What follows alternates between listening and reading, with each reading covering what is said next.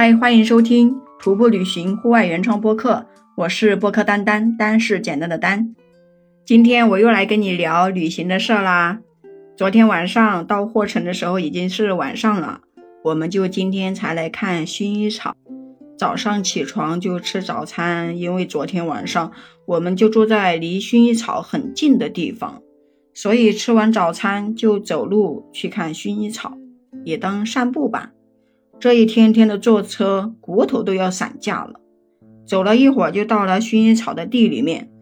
哎，怎么说呢？好像跟自己想象的不同。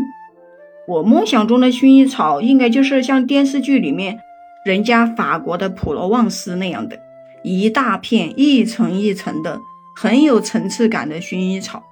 可是吧，这里怎么回事啊？这薰衣草就那么几片地里有，你知道吧？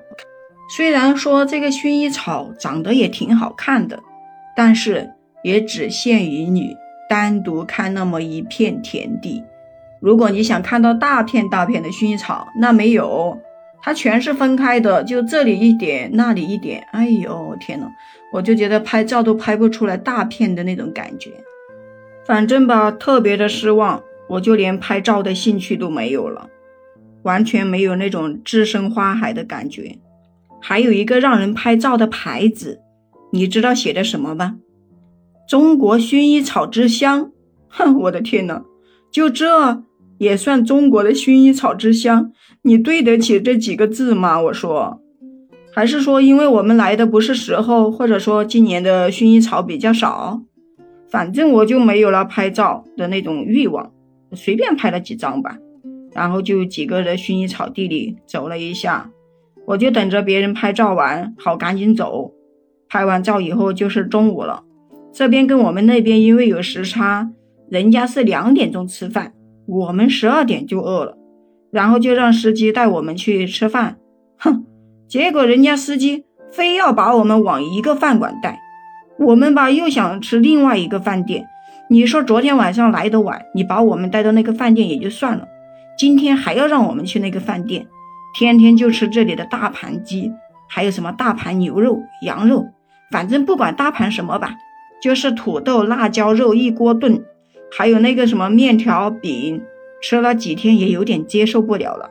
好不容易看见一个川菜馆，想换个口味，司机还不高兴。我估计他应该是有回扣拿还是干嘛的吧。但是你是我们请的司机，我们是包车，不是请你做导游。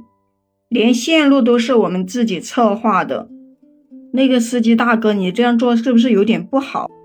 最后他跟我们扯不过，还是让我们去吃川菜了。吃完饭以后就开始去特克斯住，今天去特克斯的八卦城，但是只是路过。今天一路上更是烦躁，有一条近路，只要五个小时不到就能到特克斯，结果我们的大巴车司机说不能走那条道。说那条道是只有七座以下的小车才可以，而且我们这个司机貌似已经有了点小脾气了，开车越来越慢，从中午开车到晚上快十点钟才到特克斯的八卦城，今天一天就浪费在车上了，又没有办法，大家也就只有互相忍着吧。本来还想去看一看八卦城，爬高一点点，看看这个八卦城长什么样子。因为人家都说八卦城是一个没有红绿灯的城市，这个城市就像一个八卦图。可惜吧，我们运气不好，到这里都这么晚了，也没有时间去看，然后就开始找酒店、找饭店，吃了赶紧洗洗睡吧。坐车太累了，这一天，明天还要去喀拉峻草原，还不知道明天的路况怎么样，还要坐多久的车。只希望明天有个好的心情，然后车子开快一点吧。好了，今天就先跟你聊到这里了。关注订阅我的专辑，也可以给我留言互动哦。明天再见。